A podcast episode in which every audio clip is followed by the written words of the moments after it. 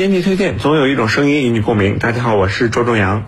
暑假期间呢，给家里的神兽们报个夏令营，可以让孩子得到锻炼，还能够拓展视野。但是这两天呢，几名被送入夏令营，本想得到提升的孩子，却经历了暴力的夏令营。河北某夏令营被爆出多名少年遭遇殴打，司法伤情鉴定为轻微伤。目前呢，打人的夏令营校长已经被行政拘留。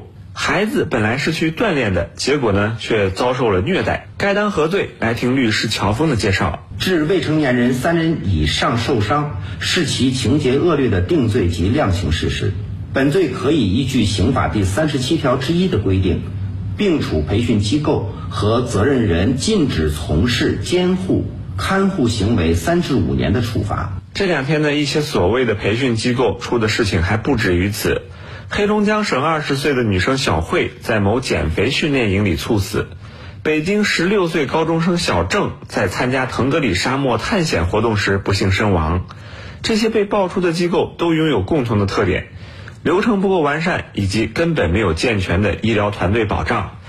采用封闭式管理的减肥训练营，没有医护人员，没有营养师，甚至由于地处偏远，连送人去急救的车辆都是教练员的私家车，更别提必要的抢救措施了。没有对讲机，没有保障车，一个领队也敢带着八个未成年人穿越腾格里沙漠。河北的涉事企业挂名为军校训练基地，宣称主营军事拓展培训，但实际上呢，只是一家旅游公司。